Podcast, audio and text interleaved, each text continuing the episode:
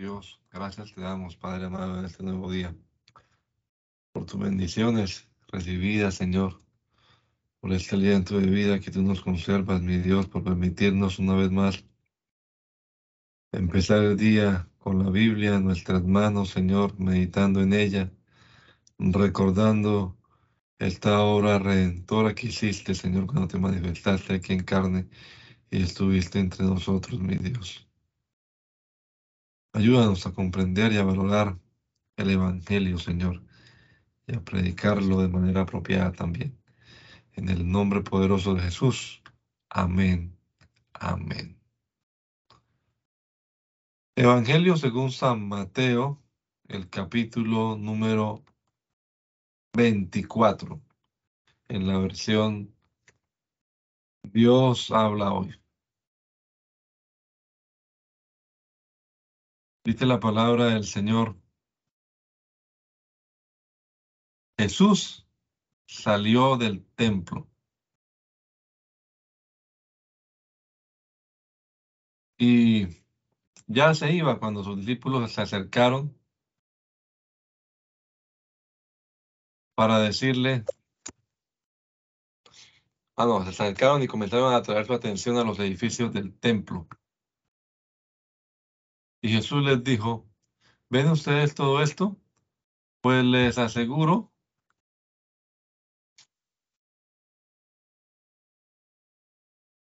que no va a quedar ni una piedra sobre otra. Todo será destruido. Luego se fueron al monte de los olivos. Jesús se sentó y los discípulos, ay Dios mío, a ver. Y los discípulos se acercaron para preguntarle aparte, queremos que nos digas cuándo va a ocurrir esto. ¿Cuál será la señal de tu regreso y del fin del mundo? Jesús les contestó, tengan cuidado de que nadie los engañe, porque vendrán muchos haciéndose pasar por mí. Dirán, yo soy el Mesías, y engañarán a mucha gente. Ustedes tendrán noticias de que hay guerras aquí y allá, pero no se asusten, pues así tiene que ocurrir. Sin embargo, aún no será el fin. Porque una nación peleará contra otra y un país hará guerra contra otro y habrá hambres, terremotos en muchos lugares, pero todo eso apenas será el comienzo de los dolores. Entonces los entregarán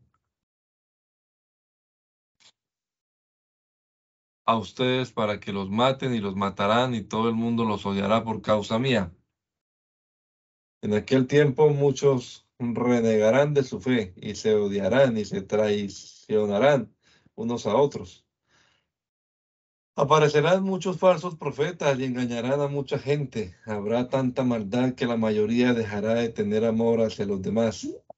Pero el que siga firme hasta el fin se salvará. Y esta buena noticia del reino será anunciada en todo el mundo para que todas las naciones la conozcan. Entonces vendrá el fin. El profeta Daniel escribió acerca del horrible sacrilegio. Cuando ustedes lo vean en el lugar santo, el que le entienda, entonces los que estén en Judea que huyan a las montañas y el que esté en la azotea de su casa que no baje a sacar nada y el que esté en el campo que no regrese ni aún a recoger su ropa. Pobres mujeres, aquellas que en tales días estén embarazadas o tengan niños de pecho. Pidan ustedes a Dios que no haya que hubiera en invierno ni en sábado, porque habrá entonces un sufrimiento tan grande como nunca lo ha habido desde el comienzo del mundo, ni lo habrá después. Y si Dios no acortara ese tiempo, no se salvaría nadie, pero lo acortará por amor a los que ha escogido. Si entonces alguien les dijera a usted, le dice a ustedes, miren, aquí está el Mesías, o miren, allí está, no lo crean, porque vendrán falsos Mesías y falsos profetas y harán grandes señales y milagros para engañar a ser posible hasta los que Dios mismo ha escogido. No se, no se lo he advertido a ustedes de antemano. Por eso, si les dicen, miren, allí está en el desierto, no vayan. O si les dicen, miren, está escondido, no lo crean. Porque como un relámpago que se ve brillar del oriente al occidente, así será cuando regrese el Hijo del Hombre. Donde esté el cadáver, allí se juntarán los buitres. Tan pronto como pasen aquellos días de sufrimiento, el sol se oscurecerá, la luna dejará de dar su luz, las estrellas caerán del cielo y las fuerzas celestiales temblarán. Entonces se verá en el cielo la señal del Hijo del Hombre y llenos de terror todos los pueblos del mundo llorarán y verán al Hijo del Hombre que viene en las nubes del cielo con gran poder y gloria y él mandará a sus ángeles con una gran trompeta para que reúnan a sus escogidos de los cuatro puntos cardinales desde un extremo del cielo hasta el otro. Aprendan esta enseñanza de la higuera. Cuando sus ramas se ponen tiernas y brotan sus hojas, se dan cuenta ustedes de que el verano está cerca. De la misma manera, cuando vean todo esto, sepan que el Hijo del Hombre ya está a la puerta. Les aseguro que todo eso sucederá antes que muera la gente de este tiempo. El cielo y la tierra dejarán de existir, pero mis palabras no dejarán de cumplirse. En cuanto al día y la hora, nadie lo sabe, ni aun los ángeles del cielo, ni el, ni el Hijo, solamente lo sabe el Padre como sucedió en tiempos de Noé. Así sucederá también cuando regrese el Hijo del Hombre. En aquellos tiempos antes del diluvio y hasta el día en que Noé entró en el arca, la gente comía y bebía y se casaba. Pero cuando menos lo esperaban, vino el diluvio y se los llevó a todos.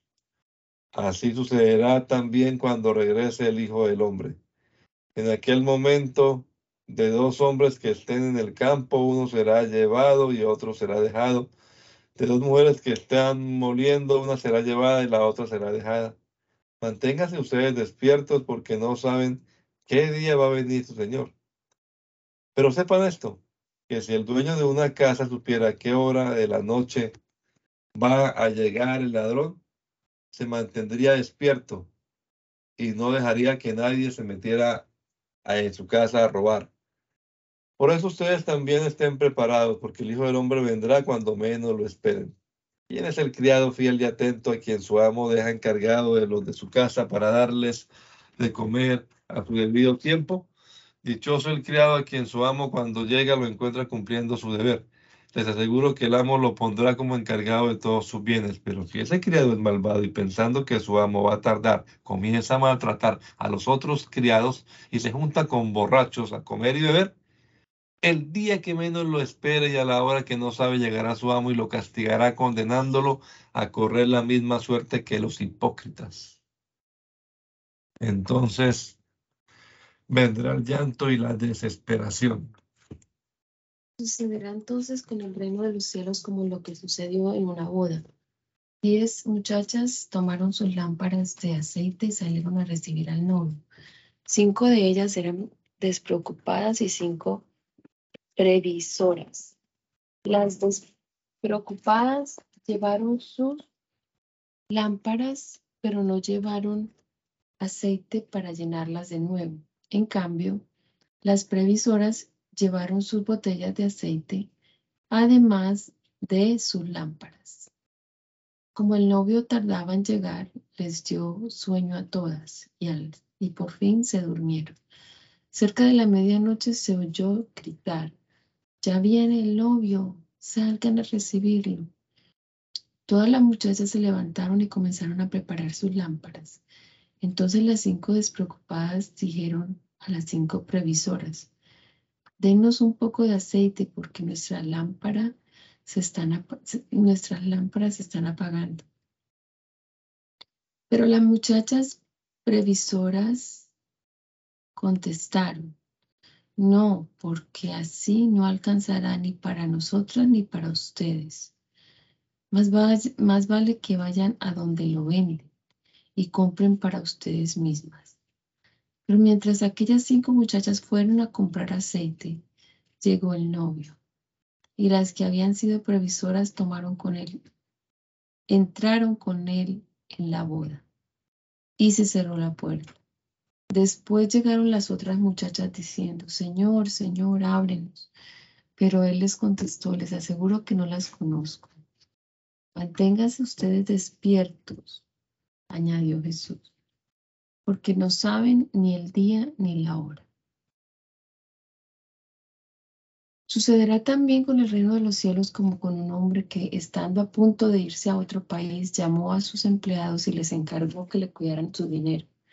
A uno de ellos le entregó cinco mil monedas y a, otro dos mil y a otro mil, a cada uno según su capacidad. Entonces se fue de viaje. El empleado que recibió las cinco mil monedas hizo negocio con el dinero y ganó otras cinco mil monedas. Del mismo modo, el que recibió dos mil ganó otras dos mil, pero el que recibió mil fue y escondió el dinero de su jefe en un hoyo que hizo en la tierra. Mucho tiempo después volvió el jefe de aquellos empleados y se puso a hacer cuentas con ellos. Primero llegó el que había recibido las cinco mil monedas y entregó a su jefe otras cinco mil diciendo, Señor, usted me dio cinco mil y aquí tiene otras cinco mil que gané. El jefe le dijo, muy bien, eres un empleado bueno y fiel. Ya que fuiste fiel en lo poco, te pondré a cargo de mucho más. Entra y alégrate conmigo. Después llegó el empleado que había recibido las dos mil monedas y dijo, Señor, usted me dio dos mil y aquí tiene otras dos mil que gané. El jefe le dijo, muy bien, eres un empleado bueno y fiel. Ya que fuiste fiel en lo poco, te pondré a cargo de mucho más entra y alégrate conmigo. Pero cuando llegó el empleado que había recibido las mil monedas, le dijo a su jefe, Señor, yo sabía que usted es un hombre duro, que cosecha donde no sembró y recoge donde no esparció. Por eso tuve miedo y fui y escondí su dinero en la tierra. Pero aquí tiene lo que es suyo.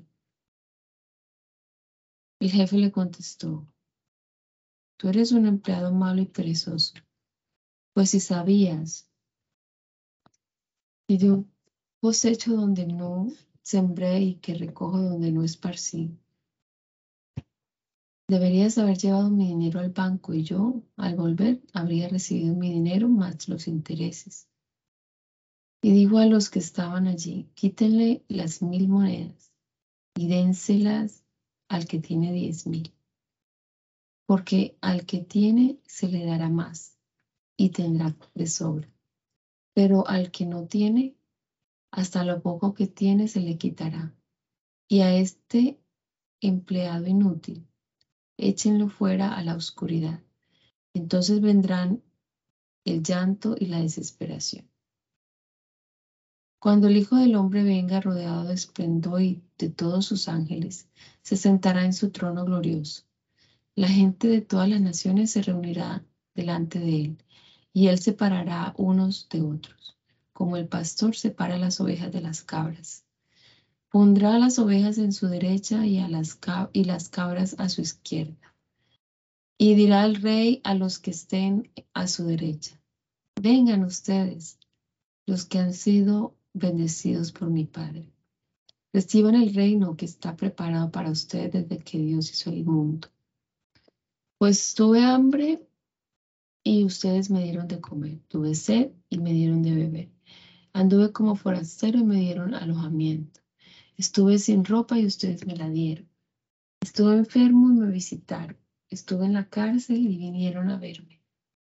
Entonces los justos preguntarán, Señor, ¿Cuándo te vimos con hambre y te dimos de comer? ¿O cuándo te, vimos con sed y te dimos de beber? ¿O cuándo te vimos como forastero y te dimos alojamiento y sin ropa? ¿O sin ropa y te la dimos? ¿O cuando te vimos enfermo o en la cárcel y fuimos a verte? El rey les contestará. Les aseguro que todo lo que hicieron por uno de estos hermanos míos más humildes, por mí mismo lo hicieron. Luego el rey dirá a los que estén a su izquierda, apártense de mí los que merecieron la condenación. Váyanse al fuego eterno preparado para el diablo y sus ángeles. Pues tuve hambre y ustedes no me dieron de comer. Tuve sed y no me dieron de beber. Anduve como forastero y no me dieron alojamiento. Sin ropa y no me la dieron. Estuve enfermo y en la cárcel y no vinieron a visitar. Entonces ellos le preguntarán, Señor, ¿cuándo te vimos con hambre o con sed o como forastero o falto de, de ropa o enfermo o en la cárcel y no te ayudamos? El, el rey les contestará, les aseguro que todo lo que no hicieron por una de estas personas más humildes, tampoco por mí lo hicieron. Esos irán al castigo eterno y los justos a la vida eterna. Cuando Jesús, perdón, sigan. Cuando Jesús terminó toda su enseñanza, dijo a sus discípulos, como ustedes saben, dentro de dos días en la fiesta de la Pascua, el Hijo del Hombre será entregado para que lo crucifiquen. Por aquel tiempo, los jefes de los sacerdotes y los ancianos de los judíos se reunieron en el palacio de, Caifás, el sumo sacerdote, e hicieron planes para arrestar a Jesús mediante algún engaño y matarlo. Pero decían, no durante la fiesta para que no se alborote la gente. Jesús estaba en Betania, en casa de Simón, el que se llamaba el leproso. En esto se le acercó una mujer que llevaba un frasco de alabastro lleno de un perfume muy caro. Mientras Jesús estaba a la mesa, ella le derramó el perfume sobre la cabeza. Los discípulos al verlo se enojaron y comenzaron a decir, ¿por qué desperdicia esto?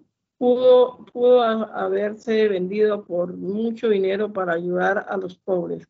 Jesús lo oyó y les dijo, ¿por qué molestáis a esta mujer? Ha hecho una obra buena conmigo, pues a los pobres los tendréis siempre entre ustedes, pero a mí no siempre me van a, a tener. Lo que ha hecho esta mujer al derramar el perfume sobre mi cuerpo es prepararme para mi entierro. Les aseguro que en, cualquier lugar del mundo donde se anuncie esta buena noticia, se hablará también de lo, de lo que hizo esta mujer y así será recordada. Uno de los doce discípulos, el que se llamaba Judas Iscariote, fue a ver a, los jefes de los sacerdotes y les dijo, ¿cuánto me quieren dar? Y yo les, les entrego a Jesús. A Jesús.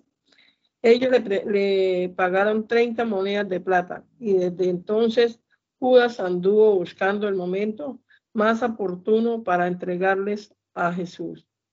El primer día de la fiesta en que se comía el pan sin levadura, los discípulos se acercaron a Jesús y le preguntaron, ¿dónde quieres que te preparemos la cena de la Pascua?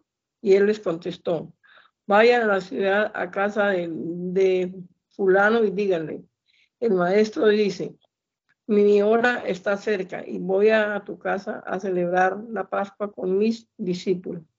Los discípulos hicieron como Jesús les había mandado y prepararon la cena de, la, de Pascua.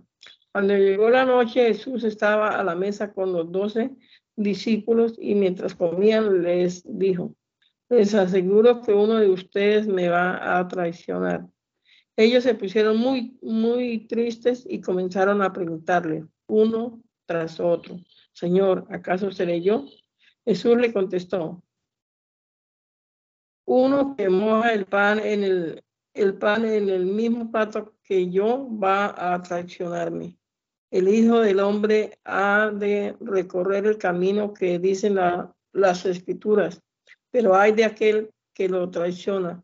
Hubiera sido mejor para él no haber nacido. Entonces Judas, el que lo estaba traicionando le preguntó, Maestro, ¿acaso se leyó? Tú lo, tú lo has dicho, contestó Jesús. Mientras comían, Jesús tomó en sus manos, en sus manos el pan y habiendo dado gracias a Dios, lo partió y se lo dio a los discípulos diciendo, tomen y coman esto, eh, esto es mi cuerpo.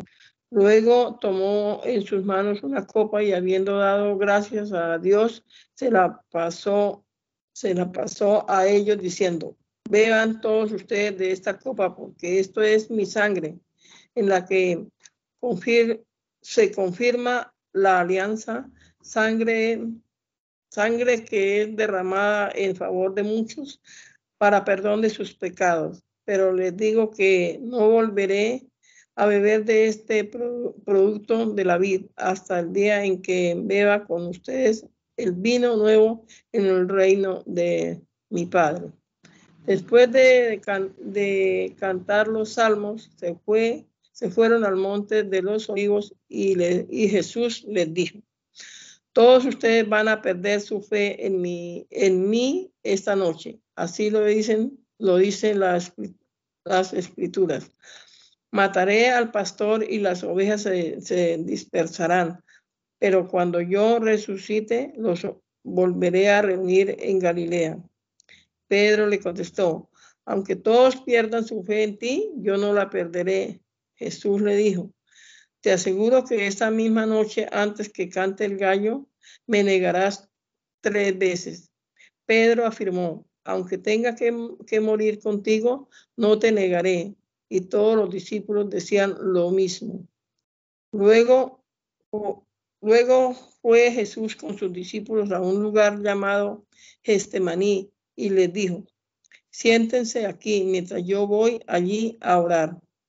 Y se llevó a Pedro y a los dos hijos de Zebedeo y comenzó a, sentirse muy triste y angustiado. Les dijo, les dijo, siento en mi alma una tristeza de muerte. Quédense ustedes aquí y permanezcan, permanezcan despiertos conmigo. Enseguida Jesús se fue un poco más adelante, se inclinó hasta tocar el suelo con la frente y oró diciendo, Padre mío, si es posible, líbrame de este trago, trago amargo, pero que no se haga lo que yo quiero, sino lo que quieres tú. Luego volvió a donde estaban los discípulos y los encontró durmiendo.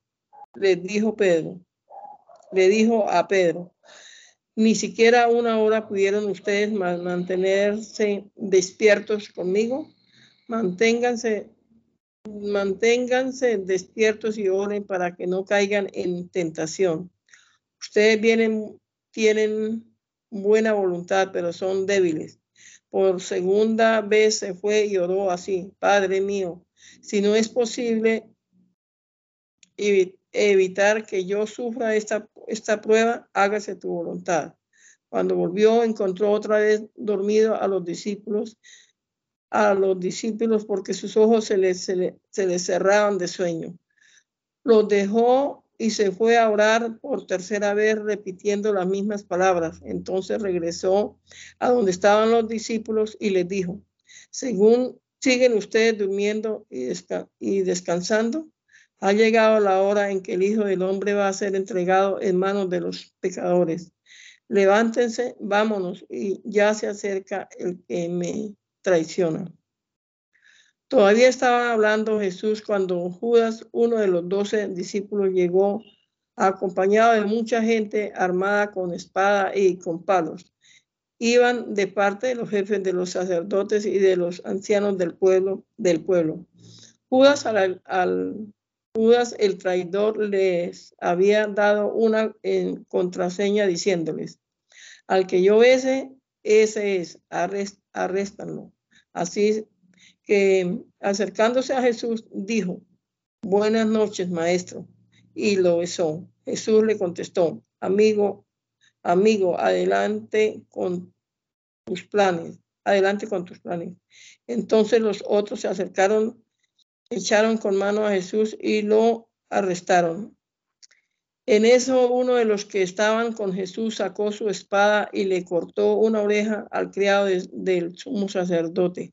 Jesús le dijo, guarda tu espada en su lugar, porque todos los que pelean con la espada, también la espada morirán. No saben que yo no podría rogarle a mi padre y él me mandaría ahora, mis, ahora mismo más de 12, de 12 ejércitos de ángeles, pero en, e, en, es, pero en ese caso, ¿cómo se cumplirán las escrituras que dicen que, debe suceder así? Enseguida Jesús preguntó a la gente, ¿por qué han venido ustedes con espada y con palos a, arrestarme? Como si yo fuera un bandido. Todos los días he estado enseñando en el templo y nunca me arrestaron.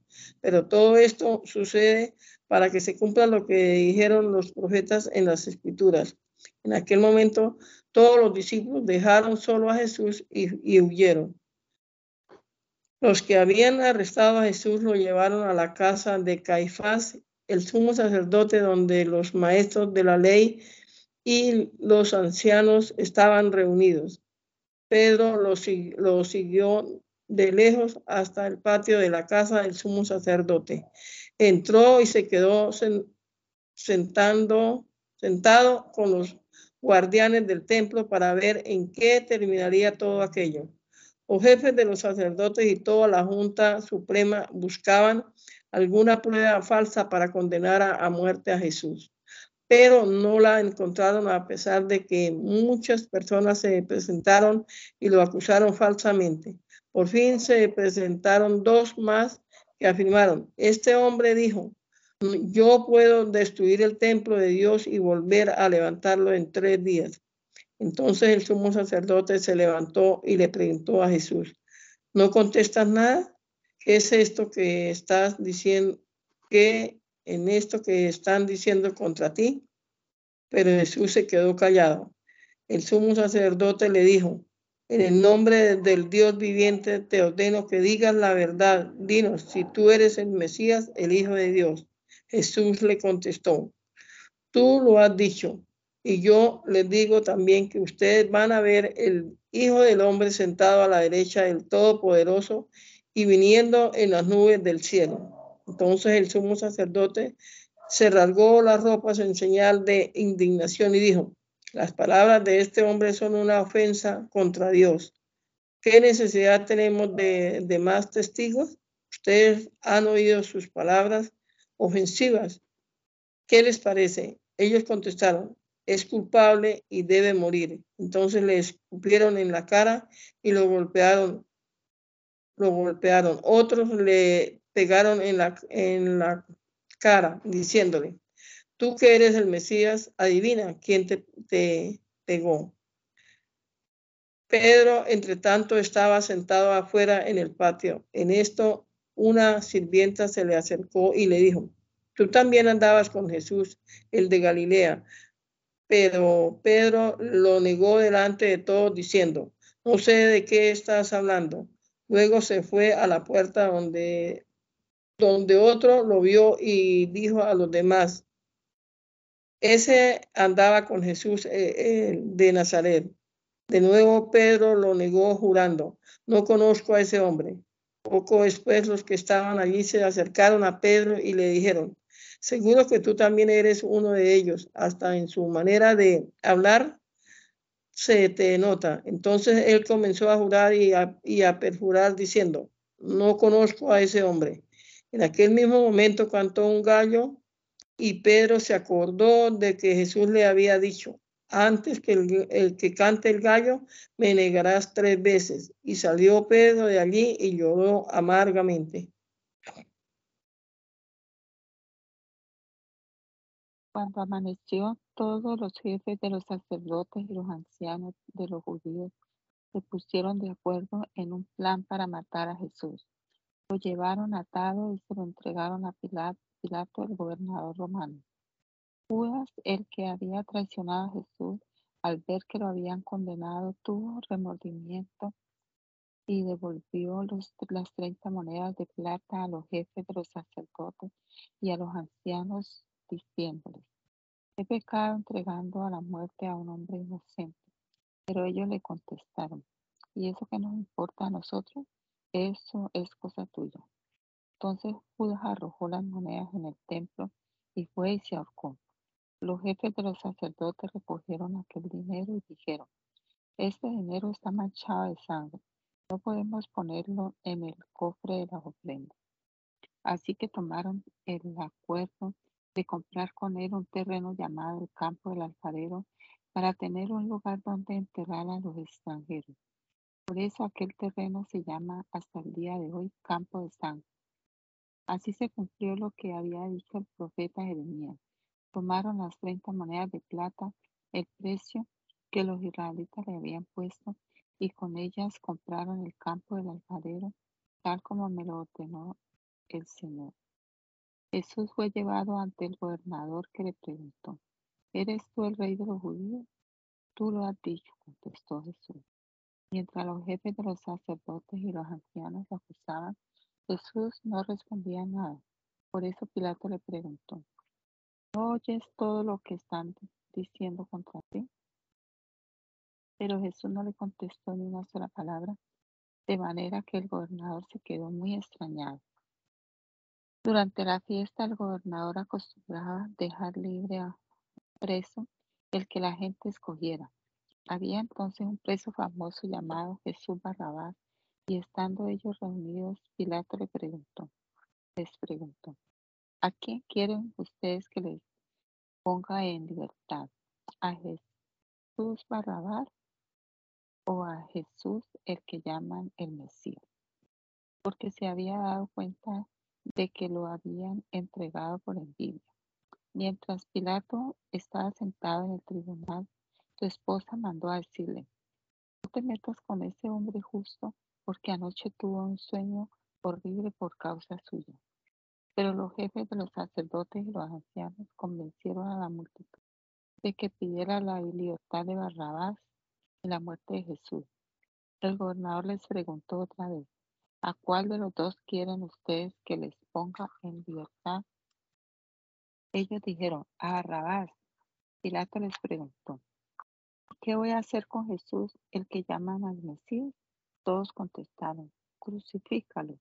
Y Pilato les dijo, pues, ¿qué mal ha hecho? Ellos volvieron a gritar, crucifícalo.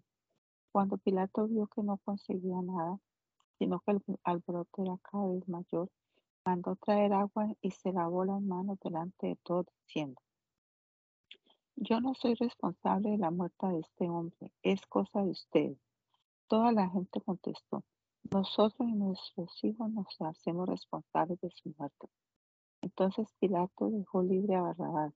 Luego mandó azotar a Jesús y lo entregó para que lo crucificaran.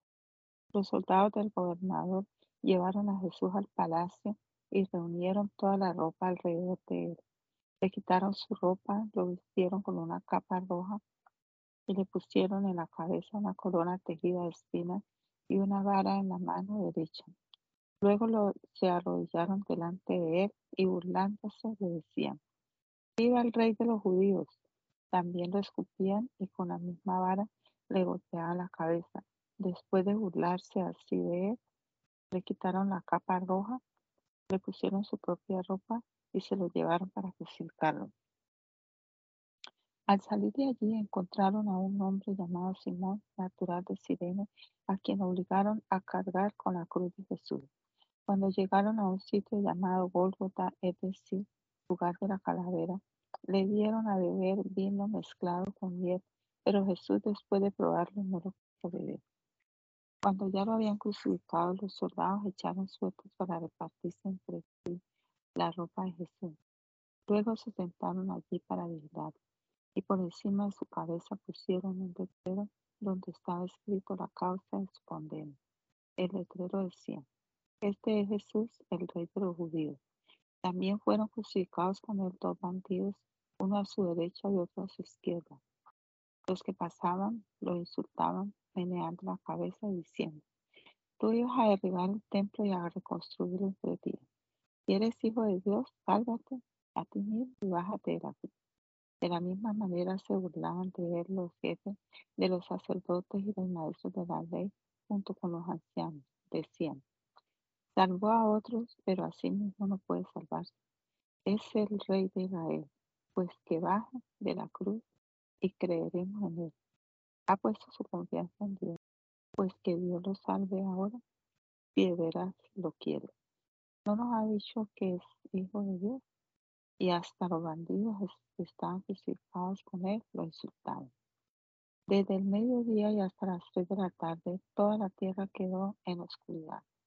A esa misma hora Jesús gritó con fuerza, Elí, Elí, lema sabactán, es decir, Dios mío, Dios mío, ¿por qué me has abandonado? Algunos de los que estaban allí lo vieron y dijeron, Este está llamando al profeta Elías. Al momento, uno de ellos fue corriendo en busca de una esponja, la empapó en vino agrio, la ató a una caña y se la acercó para que bebiera. Pero los otros dijeron, déjalo a ver si Elías viene a salvar. Jesús dio otra vez un fuerte grito y murió. En aquel momento el velo del templo se rasgó en dos, de arriba abajo. La tierra tembló, las rocas se partieron y los sepulcros se abrieron y hasta muchas personas santas que habían muerto volvieron a la vida. Entonces salieron de sus tumbas después de la resurrección de Jesús y entraron en la santa ciudad de Jerusalén, donde mucha gente vivió. Cuando el capitán y los que estaban con él vigilando Jesús vieron el terremoto y todo lo que estaba pasando, se llenaron de miedo y dijeron, de veras este hombre era hijo de Dios. Estaban allí mirando de lejos muchas mujeres que habían seguido a Jesús desde Galilea y que lo habían ayudado. Entre ellas se encontraban María Magdalena, María la madre de Santiago y de José y la madre de los hijos de Zebedeo. Cuando ya anochecía, llegó un hombre rico llamado José, natural de Arimatea, que había que también se había hecho seguidor de Jesús. José fue a ver a Pilato y le pidió el cuerpo de Jesús. Pilato ordenó que se lo dieran y José tomó el cuerpo, lo envolvió en una sábana de lino y lo puso en un sepulcro nuevo de su propiedad que había hecho cavar en la roca. Después de tapar la entrada del sepulcro con una gran piedra, se fue. Pero María Magdalena y la otra María se quedaron sentadas frente al sepulcro. Al día siguiente, es decir, el sábado, los jefes de los sacerdotes y los fariseos fueron juntos a ver a Pilato y le dijeron, Señor, recordamos que aquel mentiroso, cuando aún vivía, dijo que después de tres días iba a resucitar. Por eso mande usted asegurar el sepulcro hasta el tercer día, no sea que vengan sus discípulos y roben el cuerpo y después digan a la gente que ha resucitado. En tal caso, la última mentira sería peor que la primera. Pilato les dijo, ahí tienen ustedes soldados de guardia. Vayan y aseguren el sepulcro lo mejor que puedan.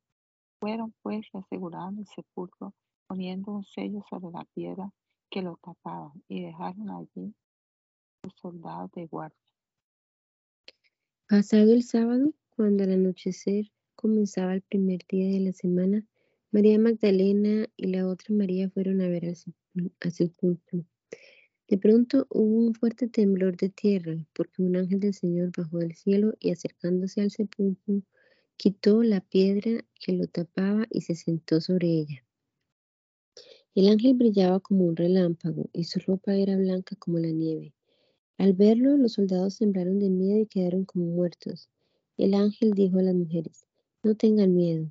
Yo sé que están buscando a Jesús, el que fue crucificado. No está aquí, sino que ha resucitado, como dijo. Vengan a ver el lugar donde lo pusieron. Vayan pronto y digan a los discípulos, ha resucitado y va a Galilea para reunirlos de nuevo. Allí lo verán. Esto es lo que yo tenía que decirles. Las mujeres se fueron rápidamente del sepulcro con miedo y mucha alegría a la vez y corrieron a llevar la noticia a los discípulos.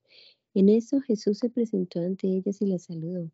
Ellas se acercaron a Jesús y lo adoraron, abrazándole, abrazándole los pies, y él les dijo, no tengan miedo, vayan a decir a mis hermanos que se dirijan a Galilea y que allá me verán. Mientras iban las mujeres, algunos soldados de la guardia llegaron a la ciudad y contaron a los jefes de los sacerdotes todo lo que había pasado. Estos jefes fueron a hablar con los ancianos para ponerse de acuerdo con ellos y dieron mucho dinero a los soldados a quienes advirtieron. Ustedes digan que durante la noche, mientras ustedes dormían, los discípulos de Jesús vinieron y robaron el cuerpo. Y si el gobernador se entera de esto, nosotros lo convenceremos y a ustedes les evitaremos dificultades. Los soldados recibieron el dinero e hicieron lo que les había dicho. Y esta es la explicación que hasta el día de hoy circula entre los judíos. Así pues los once discípulos se fueron a Galilea, al cerro que Jesús les había indicado. Cuando vieron a Jesús lo adoraron, aunque algunos dudaban. Jesús se acercó a ellos y les dijo, Dios me ha dado toda autoridad en el cielo y en la tierra. Vayan pues a las gentes de todas las naciones, háganlas mis discípulos, bautícenlas en el nombre del Padre, del Hijo y del Espíritu Santo, y enséñenles a obedecer todo lo que les he mandado a ustedes. Por mi parte, yo estaré con ustedes todos los días hasta el fin del mundo. Marcos. Principio de la buena noticia de Jesucristo, el Hijo de Dios. El profeta Isaías había escrito, envío mi mensajero delante de ti para que te prepare el camino. Una voz grita en el desierto, preparen el camino del Señor, ábranle un camino recto. Sucedió que Juan se presentó en el desierto bautizando a la gente. Les decía que debían volverse a Dios y ser bautizados para que Dios les perdonara sus pecados. Todos los de la región de Judea y de la ciudad de Jerusalén salían a oírlo, confesaban sus pecados y Juan los bautizaba en el río Jordán. La ropa de Juan estaba hecha de pelo de camello y se la sujetaba al cuerpo con un cinturón de cuero y comía langostas y miel del monte. En su proclamación decía, después de mí viene uno más poderoso que yo, que ni siquiera merezco agacharme para desatarle la correa de sus sandalias. Yo los he bautizado a ustedes con agua, pero Él los bautizará con el Espíritu Santo. Por aquellos días, Juan salió, perdón, Jesús salió de Nazaret, que está en la región de Galilea, y Juan lo bautizó en el Jordán. En el momento de salir del agua, Jesús vio que el cielo se abría y que el Espíritu bajaba sobre él como una paloma. Y se oyó una voz del cielo que decía, Tú eres mi Hijo amado, a quien he elegido. Después de esto, el Espíritu llevó a Jesús al desierto. Allí estuvo cuarenta días viviendo entre las fieras y siendo puesto a prueba por Satanás, y los ángeles le servían. Después que metieron a Juan en la cárcel, Jesús fue a Galilea a anunciar las buenas noticias de parte de Dios. Decía, ha llegado el tiempo y el reino de Dios está cerca. Vuélvanse a Dios y acepten con fe sus buenas noticias. Jesús iba caminando por la orilla del lago de Galilea cuando vio a Simón y a su hermano Andrés. Eran pescadores y estaban echando la red al agua. Les dijo Jesús, síganme y yo haré que ustedes sean pescadores de hombres. Al momento dejaron sus redes y se fueron con él. Un poco más adelante, Jesús vio a Santiago y a su hermano Juan, hijos de Zebedeo, que estaban en una barca arreglando las redes. Enseguida los llamó y ellos dejaron a su padre Zebedeo en la barca con sus ayudantes y se fueron con Jesús. Llegaron a Capernaum y en el día de reposo Jesús entró en la sinagoga y comenzó a enseñar. La gente se admiraba de cómo les enseñaba porque lo hacía con plena autoridad y no como los maestros de la ley. En la sinagoga del pueblo había un hombre que tenía un espíritu impuro, el cual gritó, ¿por qué te metes con nosotros, Jesús de Nazaret? ¿Has venido a destruirnos? Yo te conozco y sé que eres el santo de Dios. Jesús reprendió a aquel espíritu diciéndole, cállate y deja a este hombre. El espíritu impuro hizo que al hombre le diera un ataque y gritando con gran fuerza salió de él. Todos se asustaron y se preguntaban unos a otros, ¿qué es esto? Enseña de una manera nueva y con plena autoridad. Incluso a los espíritus impuros da órdenes y le obedece. Y muy pronto se supo de Jesús en toda la región de Galilea. Cuando salieron de la sinagoga, Jesús se fue con Santiago y Juan a casa de Simón y Andrés. La suegra de Simón estaba en cama con fiebre. Se lo dijeron a Jesús y él se acercó y tomándola de la mano la levantó. Al momento se le quitó la fiebre y comenzó a atenderlos. Al anochecer, cuando ya se había puesto el sol, llevaron todos los enfermos y endemoniados a Jesús, y el pueblo entero se reunió a la puerta. Jesús sanó de toda clase de enfermedades a mucha gente y expulsó a muchos demonios, pero no dejaba que los demonios hablaran porque ellos le conocían. De madrugada, cuando todavía estaba oscuro, Jesús se levantó y salió de la ciudad para ir a orar a un lugar solitario. Simón, y sus compañeros fueron en busca de Jesús y cuando lo encontraron le dijeron, todos te están buscando, pero él les contestó, vamos a los otros lugares cercanos a anunciar también allí el mensaje, porque para esto he salido. Así que Jesús andaba por toda Galilea, anunciando el mensaje en las sinagogas de cada lugar y expulsando a los demonios. Un hombre enfermo de lepra se acercó a Jesús y poniéndose de rodillas le dijo, si quieres, puedes limpiarme de mi enfermedad. Jesús tuvo compasión de él, lo tocó con la mano y dijo, quiero, queda limpio. Al momento, se le quitó la lepra al enfermo y quedó limpio. Jesús lo despidió enseguida y le recomendó mucho, mira, no se lo digas a nadie, solamente ve y preséntate al sacerdote y lleva por tu purificación la ofrenda que ordenó Moisés, para que todos sepan que ya estás limpio de tu enfermedad. Pero el hombre se fue y comenzó a contar a todos lo que había pasado. Por eso Jesús ya no podía entrar abiertamente en ningún pueblo, sino que se quedaba afuera, en lugares donde no había gente, pero de todas maneras acudían a verlo. Algunos días después Jesús volvió a entrar en Cafarnaún. En cuanto se supo que estaba en casa, se juntó tanta gente que ni siquiera cabían frente a la puerta y él les anunciaba el mensaje. Entonces entre cuatro le llevaron un paralítico, pero como había mucha gente y no podían acercarlo hasta Jesús, Quitaron parte del techo de la casa donde él estaba y por la abertura bajaron al enfermo en la camilla en que estaba acostado. Cuando Jesús vio la fe que tenían, le dijo al enfermo, Hijo, tus pecados quedan perdonados. Algunos maestros de la ley que estaban allí sentados pensaron, ¿cómo se atreve este a hablar así? Sus palabras son una ofensa contra Dios. Solo Dios puede perdonar pecados. Pero Jesús Enseguida se dio cuenta de lo que estaban pensando y les preguntó, ¿por qué piensan ustedes así? ¿Qué es más fácil decirle al paralítico tus pecados quedan perdonados o decirle levántate, toma tu camilla y anda? Pues voy a demostrarles que el Hijo del Hombre tiene autoridad en la tierra para perdonar pecados.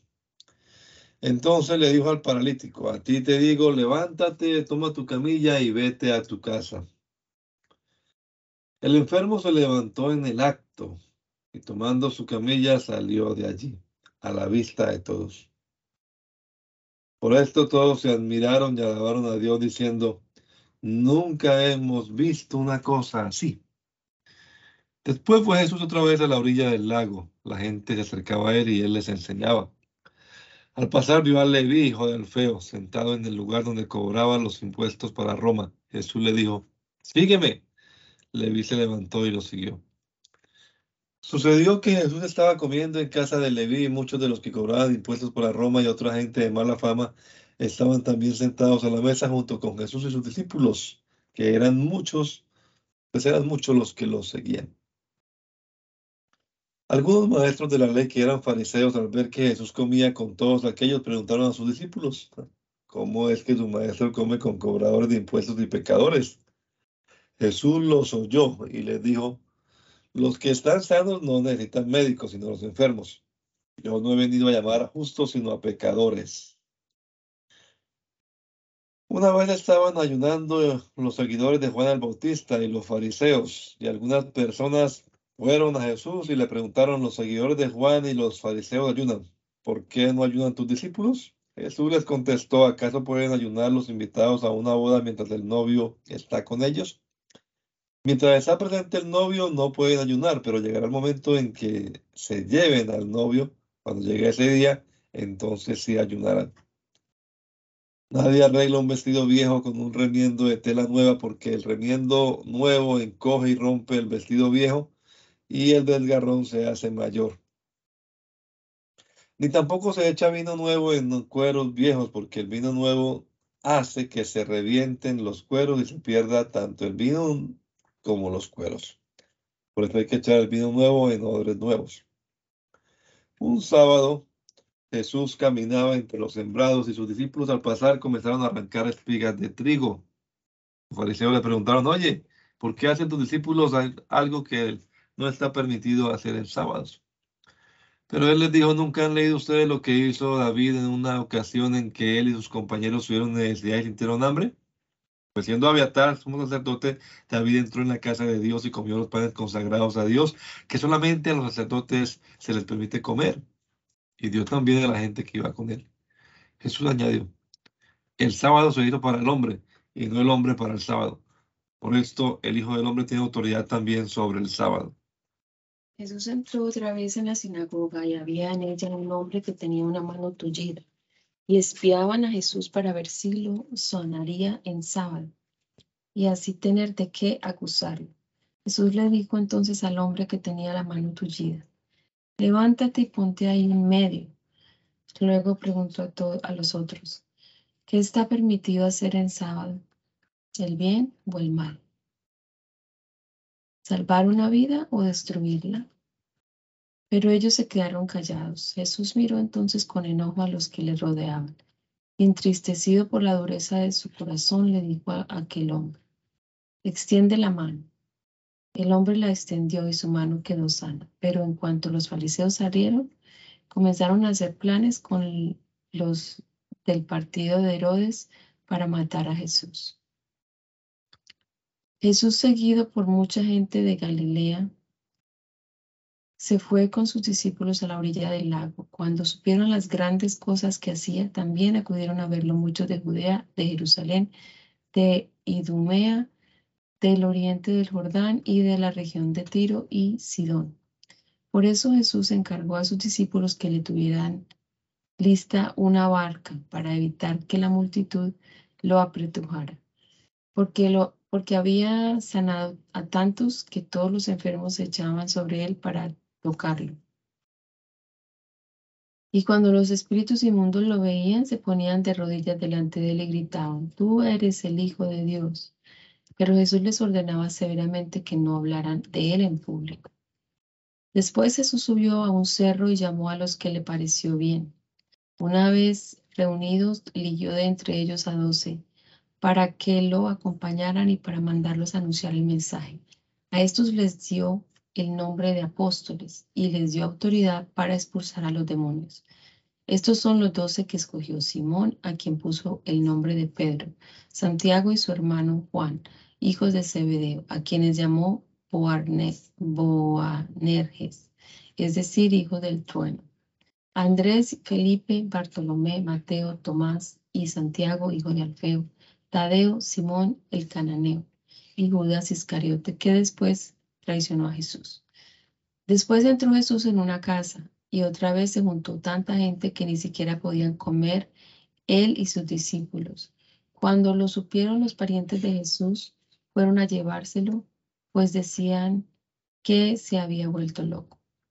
También los maestros de la ley que habían llegado de Jerusalén decían, Belcebú, el propio jefe de los demonios, es quien le ha dado a este hombre el poder de expulsarlo. Jesús los llamó y les puso un ejemplo, diciendo, ¿cómo puede Satanás expulsar el propio Satanás? Un país dividido en bandos enemigos no puede mantenerse y una familia dividida no puede mantenerse. Así también, si Satanás se divide y se levanta contra sí mismo, no podrá mantenerse. Habrá llegado su fin. Nadie puede entrar en la casa de un hombre fuerte y robarle sus cosas, si no lo ata primero. Solamente así podrá robársela. Les aseguro que Dios dará su perdón a los hombres por todos los pecados y todo lo malo que digan. Pero el que ofenda con sus palabras al Espíritu Santo nunca tendrá perdón, sino que será culpable para siempre. Esto lo dijo Jesús porque ellos afirmaban que tenían, tenía un espíritu inmundo. Impuro. Entre tanto llegaron la madre y los hermanos de Jesús, pero se quedaron afuera y mandaron llamarlo. La gente que estaba sentada alrededor de Jesús le dijo, tu madre, tus hermanos y tus hermanas están fuera y te buscan. Él les contestó, ¿quiénes son mi madre y mis hermanos? Luego mirando a los que estaban sentados a su alrededor, añadió, estos son mi madre y mis hermanos. Pues cualquiera que hace la voluntad de Dios, ese es mi hermano, mi hermana y mi madre. Otra vez comenzó Jesús a enseñar a la orilla del lago. Como se reunió una gran multitud, Jesús subió a una barca que había en el lago y se sentó mientras la gente se quedaba en la orilla. Entonces se puso a enseñarles muchas cosas por medio de parábolas. En su enseñanza les decía, oigan esto, un sembrador salió a sembrar. Al sembrar una parte de la semilla cayó en el camino y llegaron las aves y se la comieron. Otra parte cayó entre las piedras donde no había mucha tierra. Esa, esa semilla brotó pronto porque la tierra no era, no era muy honda. Pero el sol al salir la quemó y como no tenía raíz se secó. Otra parte de la semilla cayó entre, espinos y los espinos crecieron y la ahogaron, de modo que la semilla no dio grano. Pero otra parte cayó en buena tierra y creció dando una buena cosecha. Algunos espigas dieron 30 granos por semilla, otras 70 granos y otra 100. Y añadió Jesús, los que tienen oídos, oigan. Después, cuando Jesús se quedó solo, los que estaban cerca de él, junto con los doce discípulos, le preguntaron qué quería decir aquella parábola. Les contestó, a ustedes Dios les da a conocer el secreto de su reino, pero a los que están fuera se les dice todo por medio de parábolas, para que no, para que por más que miren, no vean y por más que oigan, no entiendan, para que no se vuelvan a Dios y Él los perdone. Les dijo, ¿no entienden ustedes esta parábola? ¿Cómo pues entenderán todas las demás? El que siembra la semilla representa al que anuncia el mensaje, a, quien, a quienes son como la semilla que cayó en el camino, en el camino. Oyen el mensaje, pero después de oírlo viene Satanás y, y les quita el mensaje sembrando en su corazón, sembrado en su corazón. Otros son como la semilla sembrada entre, entre las piedras. Oyen el mensaje y lo reciben con gusto, pero como no tienen suficiente raíz, no se mantienen firmes. Por esto, cuando por causa del mensaje sufren pruebas o persecución, pierden la fe. Otros son como la semilla sembrada entre espinos, oyen el mensaje, pero los negocios de la vida presentes les preocupa demasiado. El amor por las riquezas los, los engaña y quisieran poseer todas las cosas. Todo esto entra en, todo esto entra en ellos y ahoga el mensaje y no lo deja dar fruto. Pero hay otros que oyen el mensaje y lo aceptan y dan una buena cosecha como la semilla sembrada en buena tierra. De esto, de esos, algunos rinden 30, otros 70, 60 y otros 100 por uno. También les dijo, ¿acaso se, se trae una lámpara para ponerla bajo un cajón o debajo de la cama? No, una, no, una lámpara se pone en alto para que alumbre. De la, de la misma manera, no hay nada escondido que no, que no llegue a descubrir ni nada secreto que no llegue a ponerse en, claro. Los que tienen oídos, oigan. También les dijo, fíjense en lo que oyen. Con la misma medida con que ustedes den a otro, Dios les dará a ustedes y les dará todavía más. Pues, pues al que tiene se le dará más, pero al que no tiene, hasta lo que tiene, hasta lo que tiene se le quitará. Jesús dijo también, con el reino de Dios sucede como en el como con el hombre que siembra semilla en la tierra, que lo mismo da que esté dormido o despierto, que sea de noche o de día, la semilla nace y crece sin que él sepa cómo. Y es que la tierra produce por sí misma por sí misma. Primero el tallo, luego la, espiga y más tarde los granos que llenan la espiga. y cuando ya el grano está maduro, lo recoge porque ha llegado el tiempo de la cosecha. También dijo Jesús, ¿a qué se, parece el reino de Dios o con qué podremos compararlo? Es como una semilla de mostaza que se siembra en la tierra es la más pequeña de todas las semillas del mundo, pero una vez sembrada crece y se hace mayor que todas las otras plantas del huerto, como, ramas tan grandes que hasta las aves de hasta las aves pueden posarse bajo su sombra. De esta manera les enseñaba Jesús el mensaje por medio de muchas parábolas como, como estas, según podían entender, según podían entender. Pero no les decía nada sin parábolas, aunque a sus discípulos se lo explicaba todo aparte.